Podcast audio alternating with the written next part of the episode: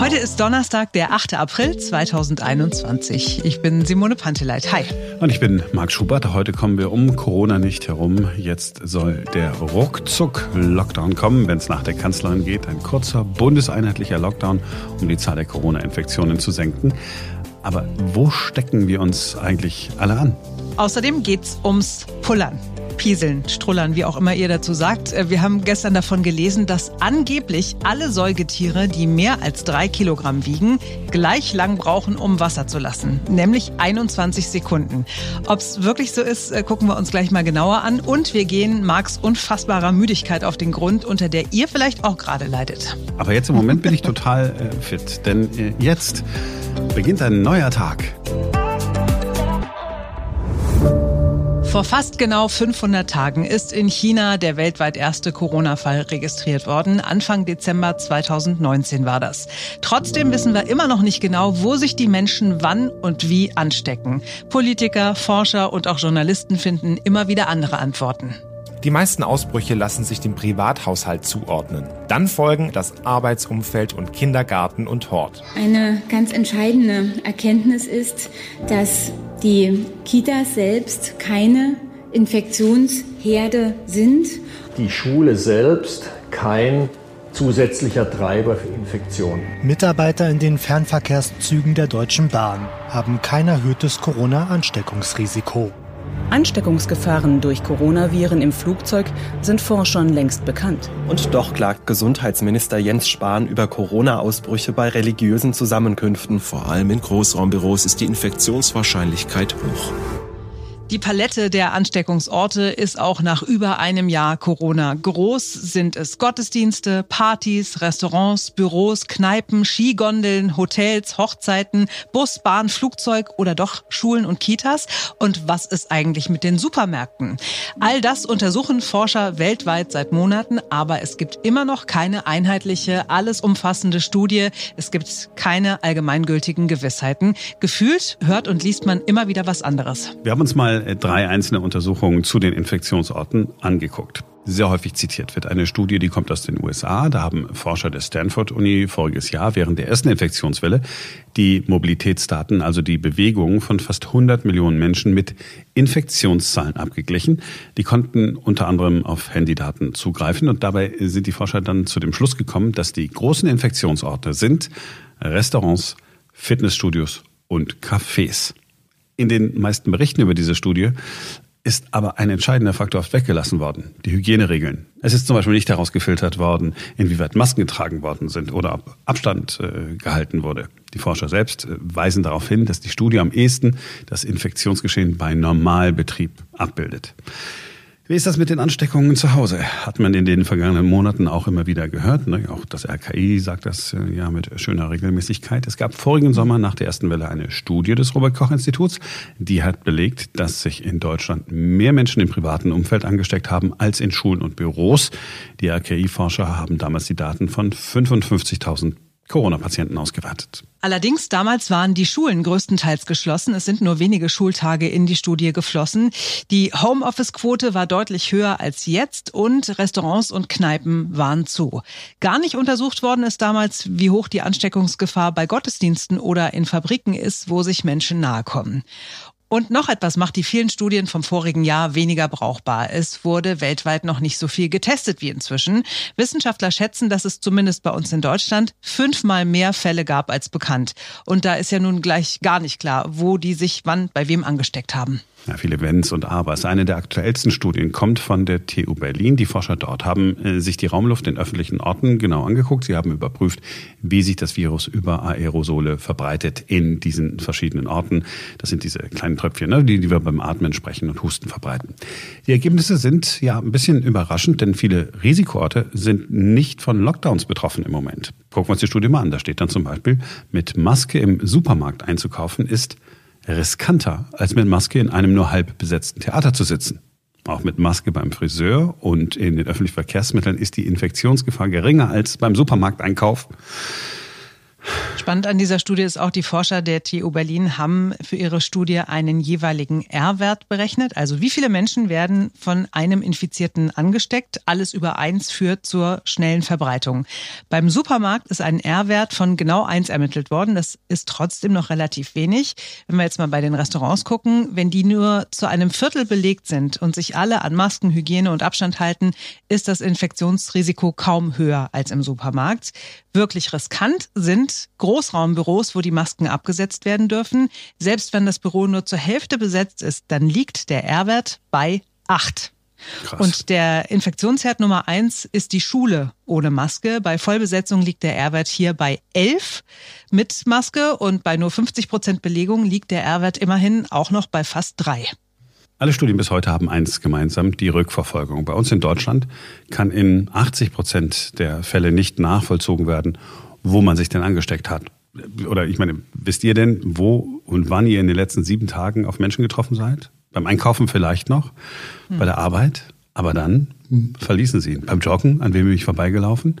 Hm. Das wäre natürlich alles gar kein Problem, wenn Datenschutz bei uns nicht so wichtig wäre. Man könnte ja ne, die Corona-Warn-App diese Forderung hat es ja auch schon gegeben, könnte man ja wirklich zu so einer Kontakt-Nachverfolgungs-App machen, und zwar so einer richtigen.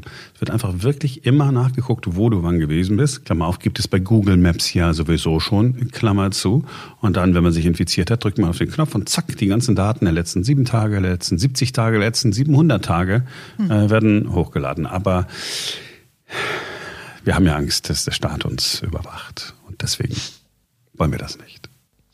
Deswegen laden wir einfach weiter unsere Familienfotos bei Facebook hoch oder teilen ja. sie bei WhatsApp, twittern ja. unsere Meinung und veröffentlichen die Urlaubsgeschichten bei Instagram. Ja, ich bin auch kein großer Freund von zu viel Datenschutz. Gerade jetzt ist es wirklich ein bisschen kontraproduktiv.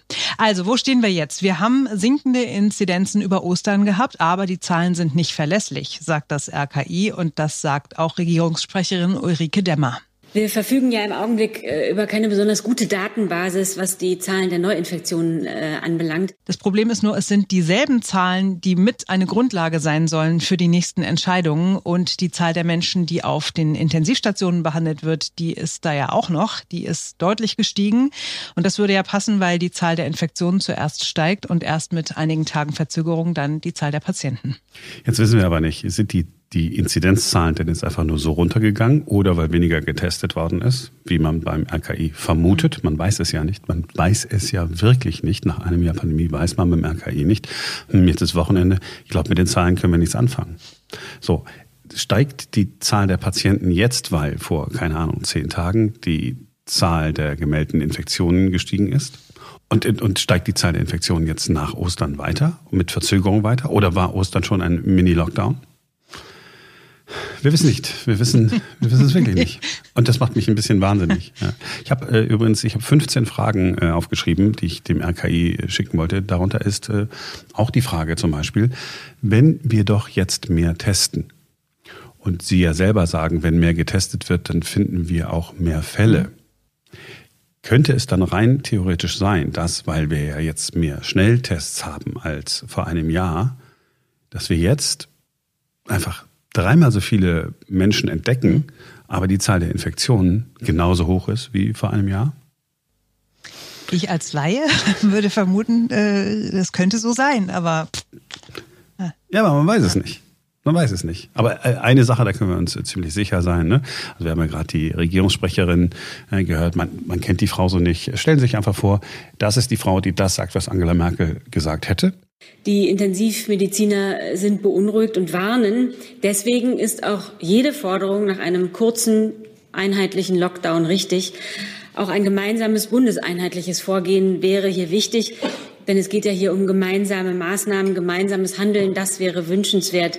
Äh, die Vielfalt äh, der beschlossenen Regeln trägt im Moment nicht zur Sicherheit und zur Akzeptanz bei. Aber dazu werden jetzt Gespräche geführt äh, und die warten wir ab. Also das wird einen Lockdown geben, das wissen wir ja jetzt, ne? Aber es ist kein Brücken-Lockdown, es ist ein Ruckzuck-Lockdown. Aber hart. oh. Hart und knackig. Hatte ich knackig, hatte Jana knackig gesagt. So. Und eine Frage habe ich auch noch. Was, was, was war nochmal eigentlich Lockdown genau? Also jetzt mal, was ist denn jetzt harter Lockdown? Müssen dann auch Firmen so richtig dicht machen? Ist das das? Wir wissen es alle nicht, ne? Nein. Montag sitzen die zusammen. Ich glaube, die werden sich so ein Desaster wie diesmal nicht äh, leisten. Deswegen wollten die, die Ministerpräsidenten und die Kanzlerin sich auch nicht noch früher treffen. Die haben einfach große Sorge gehabt, dass wenn die sich jetzt, keine Ahnung, heute am Donnerstag zusammensetzen, dass sie dann feststellen, oh Mist, Mist, wir machen wieder so eine Nachtsitzung und wir haben hier eine Idee, aber keiner kann die überprüfen. Ich glaube, die, die bereiten da hinter den Kulissen einiges vor. Im stillen Kämmerlein versuchen, dass nichts durchgestochen wird und dann am Montag ist dann große Verkündung. Mega harter Lockdown. Mega super harter Lockdown oder wie, irgendwie wird er dann heißen. Ruckzuck mega super duper stark. Ehrlich gesagt, das ist mir total rille. Sollen sie machen. Also, aber ich, ich, also mir geht's wie so vielen und ich bin noch nicht so schlimm betroffen von diesen ganzen Maßnahmen, aber ich habe keinen Bock mehr wirklich und ich will, dass jetzt einheitlich irgendwas durchgezogen wird und danach geht's dann wieder bergauf. Bei einheitlich bin ich mir gar nicht so sicher, weil wenn in Berlin die Zahlen höher sind als meinetwegen in Schleswig-Holstein, warum soll der Mensch in Schleswig-Holstein nicht, keine Ahnung, mit zwei Freundinnen oder Freunden und, und einem Hund spazieren gehen.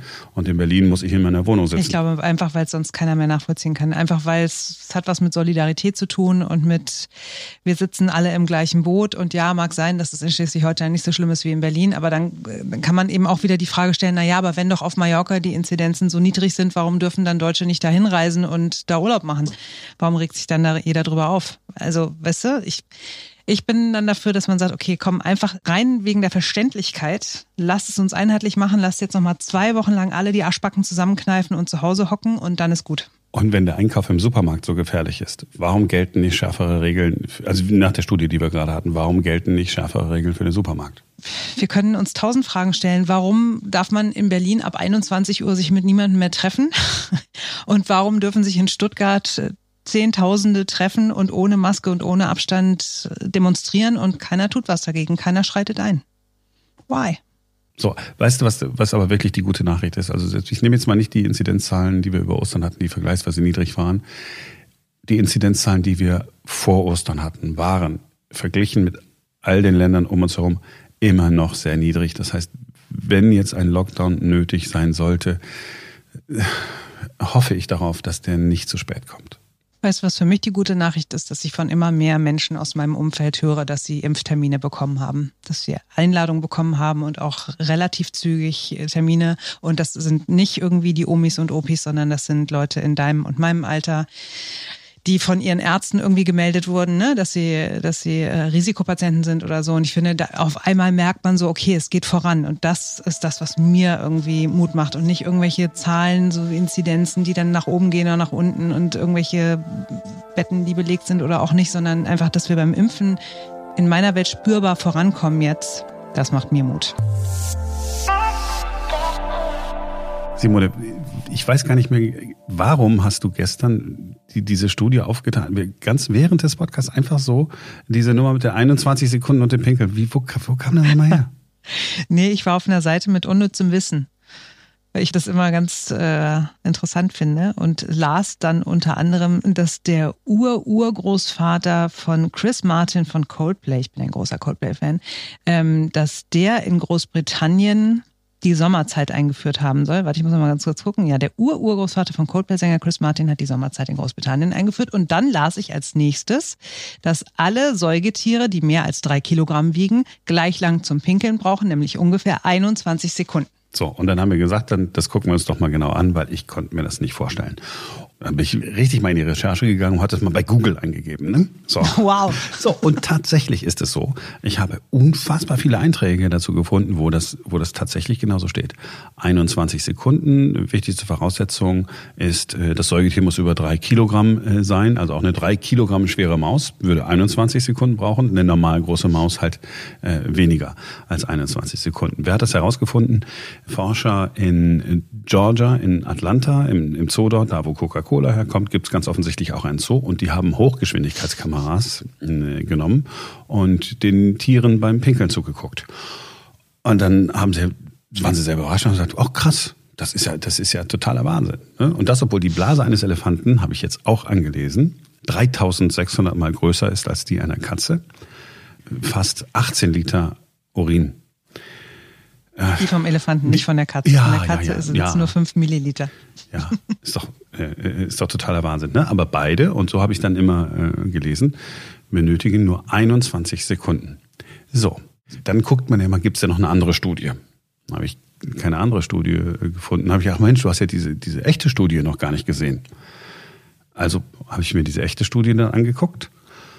Und ja, da steht dann auch, vier Forscher haben mit Hilfe von Hochgeschwindigkeitskameras die Durchflussrate von Urin gemessen. Sie fanden heraus, alle Säugetiere, die mehr als drei Kilo wiegen, pinkeln 21 Sekunden. Jetzt kommt's. Plus, minus 13 Sekunden. Also, also was? okay, ist natürlich total ad absurdum geführt. Ist das, die, und das steht in der Originalstudie der Originalforscher. 21 minus 13. Simone? Ja. Möchtest du jetzt ernsthaft von mir wissen, was 21 minus 13 äh, ist? Es, äh, 8. Also entweder 8 Sekunden oder 21 Sekunden oder 34. Ja. Das heißt, wenn die mit das Forschungsergebnis gehabt hätten, okay, wir haben herausgefunden, und das ist ja das, Säugetiere, die mehr als drei Kilo wiegen, brauchen zwischen 8 und 34 Sekunden. Kein Mensch hätte darüber jemals gesprochen. Das stimmt. Dann gehen die Schade eigentlich. Hin, nehmen den, den mittleren Wert und machen dann Plus Minus. Also alle Menschen, die ich im Supermarkt äh, treffe, geben 100 Euro aus. Plus Minus 95 Euro. Ja, schade. Okay. Diese Seite hier, äh, unnützes Wissen für äh, Podcasterinnen äh, in mittlerem Alter oder wie die Seite heißt, die kannst du mal zur Seite legen. Ich werde die anderen Sachen einfach auch nochmal äh, gegenchecken. Wenn Koalas gestretzt sind, bekommen sie Schluck auf. Ja, äh, wirklich lieber. Weiße Haie lassen sich durch Death Metal Musik anlocken. Hm? Und das mit äh, Coldplay und Chris Martin und seinem Urgroßvater. Ur-Urgroßvater. Das müssen wir auch nochmal checken. Jetzt aber soll es erstmal um Marks Müdigkeit gehen. Mark war gestern unfassbar müde, Mark ist heute unfassbar müde. Unser Kollege Ferenc hat vermutet, dass es an seinem fortgeschrittenen Alter liegt. Ich bin ja viel höflicher und habe gesagt, dass äh, er bestimmt unter Frühjahrsmüdigkeit leidet. Und Marc hat dann gesagt, ah, gibt's doch gar nicht, ist doch ein Mythos. Nein, es gibt wirklich Frühjahrsmüdigkeit. Es ist wissenschaftlich schon untersucht worden und vermutet wird, dass jeder Zweite tatsächlich schon mal so extrem müde war im Frühjahr, schlapp, lustlos, gereizt. Mhm. Häufig kommen auch Kreislaufprobleme und Kopfschmerzen dazu, mitunter auch depressive Verstimmungen. Und das Fiese ist, man ist zwar tagsüber unfassbar platt, das heißt aber nicht, dass man dann nachts umso besser und umso tiefer schläft, sondern da leidet man dann gerne an Schlafstörungen. Und Schuldanzianze ist unsere innere Uhr. Innere Uhr, ja, auch habe ich auch schon ja. tausendmal gehört. Was haben die konkret rausgefunden? Also, okay, ich, ich stelle fest, der Winter, äh, der Winter ist vorbei, äh, ist länger hell und dann sagt mein Körper, ich will jetzt Frühling haben und wird dadurch müde oder wie? Was? Also es ist so, dass ähm, deine Blutgefäße sich in der Haut und in den Armen und den Beinen weiten, auch gerade wenn es draußen wieder wärmer wird. Dann sinkt in der Körpermitte die Temperatur und der Blutdruck sinkt und dadurch fühlen wir uns schlapp und müde. Das ist schon mal ein Punkt. Mhm. Dazu kommt dann, dass sich unser Hormonhaushalt erstmal wieder umstellen muss. Also die langen Winternächte sind vorbei, es wird weniger Schlafhormon Melatonin produziert. Stattdessen steigen unter anderem der Endorphin und der Serotoninpegel an. Und das führt zu einer erhöhten Aktivität. Also tatsächlich fühlen sich viele irgendwie schon dann angeregter, hyperaktiver, aber man ist auch deutlich doller erschöpft danach. Und bis sich das eingependelt hat, kann es ein paar Tage, mitunter sogar Wochen dauern. Und gemeinerweise kann sich das Ganze sogar mehrfach wiederholen, wenn das Wetter sehr wechselhaft ist und es nach den ersten warmen Tagen wieder eine Kälteperiode gibt, dann stellt der Körper wieder quasi auf Wintermodus um und dann kommen wieder ein paar warme Tage und dann steigt der Serotoninspiegel wieder an und so weiter und so fort. Und äh, ja. Lass mich raten. Meine Mutter, meine Großmutter sagt, ja, weißt du, gehst einfach mal in die frische Luft. Du gehst ja in die frische mhm. Luft, dann ist das schon vorbei. Hilft die frische Luft, Simone? Ja, tatsächlich. Also vor allem nicht, nicht so sehr die frische Luft, sondern vielmehr das Licht, also das Tageslicht. Also selbst wenn es regnet oder bewölkt ist oder auch wenn es schneit, bewirkt Tageslicht, dass wir wacher werden und damit kommt man eben auch aus diesem, aus dieser Frühjahrsmüdigkeit am besten raus. Dazu, wie immer, viel Sport treiben, mhm. hilft ja auch immer. Heißkalte Duschen, leichtes Essen mit viel Obst und Gemüse und jetzt kommen wir zu dem, was ich vorhin gesagt habe, keine extra Nickerchen machen tagsüber, damit sich die innere Uhr umstellen kann und nicht noch mehr durcheinander gebracht wird. Hm. Ich mache das sonst auch nie. Aber ich mache das doch, doch jetzt. Seitdem ich dich kenne, bist du the king of Powernap. Ja, Powernap ist ja was anderes. Powernap ist ja mal so zwischendrin, was so, so, so Ja, kurze Nickerchen. So das ist genau Minuten. das, was ich gerade gesagt habe. Ja, nee, dann nicht machen. Einfach nicht machen, einfach durchhalten. Aber Moment, hatten wir nicht im Podcast diese Studie, dass irgendwelche Menschen in Japan festgestellt haben, sie sind leistungsfähiger, weil sie einen Powernap machen? Nee, da wollten wir mal drüber reden. Das ist das, was Ferenc erzählt hat mit, mit dem Schlüssel um ah, den Finger genau. oder wo. Genau, so. das wollten wir mal machen, haben wir aber noch nicht. Ja, siehst du, aber komm, habe ich mir gemerkt. Also jetzt. Gleich eine Hausaufgabe für morgen. Ja, siehst du, da sind wir wieder bei diesen ganzen Studien. Jetzt haben die alle sehr Serotonin und so weiter. Und am Ende des Tages stellt man äh, vielleicht einfach fest, mein Gott, hat am Wochenende äh, ein bisschen zu viel durchgetanzt. Weißt du so? Wo denn bitte? Nein, ja, hätte, er, er, er, er hätte ja sein können. Also, heißt, Frühjahrsmüdigkeit ist äh, keine Erfindung von Weicheiern. It is real und Tageslicht hilft. Und kriegen es nicht sonst nur Frauen? Nö. Wer behauptet das? Für mich war das so, eine, so ein Frauenproblem. nee, was ich, ach, ich verwechselt habe mit Frühjahrsputz. oh, wow. Der Witz von Fips ah. Asmussen war super. es tut mir leid, es ist überhaupt nicht mein Humor. Ich glaube, an dieser Stelle beenden wir diesen Podcast äh, besser. Verabschieden uns bei euch, freuen uns über positive Bewertungen bei Apple Podcasts, über Feedback an podcast.einneuertag.com und auch, wenn ihr uns weiterempfehlt. Bist du noch da? Ja. Ich wollte nur, ich muss nur die ganze Zeit noch lachen. über deinen eigenen Witz. Der war eigentlich ganz gut, der passt noch nicht in, in dieses Jahrhundert. Aber eigentlich ist er gut gewesen. Die, die 50er haben angerufen, wollen ihren Witz zurückhaben. Ja, ja, ja, ja, ja, ja, ja. Also äh, morgen äh, dann wieder ganz witzfrei. Also ich mache keine primitiven Witze und so weiter. Ich bin auch überhaupt kein Comedian. Ich lasse es einfach sein. Morgen ist wieder ein ganz normaler, aber ein neuer Tag.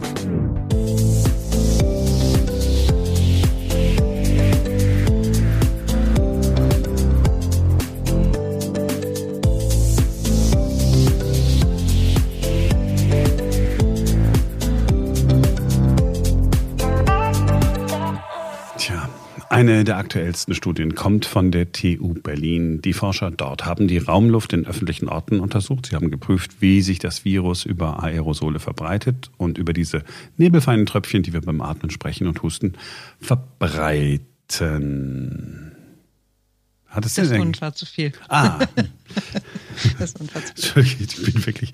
Äh, Marc, bist du gerade aufgestanden? Wie bin ich schon aufgestanden? wusste ich gar nicht. oh, warte mal. Ein, 21, 2, warte mal. Ja.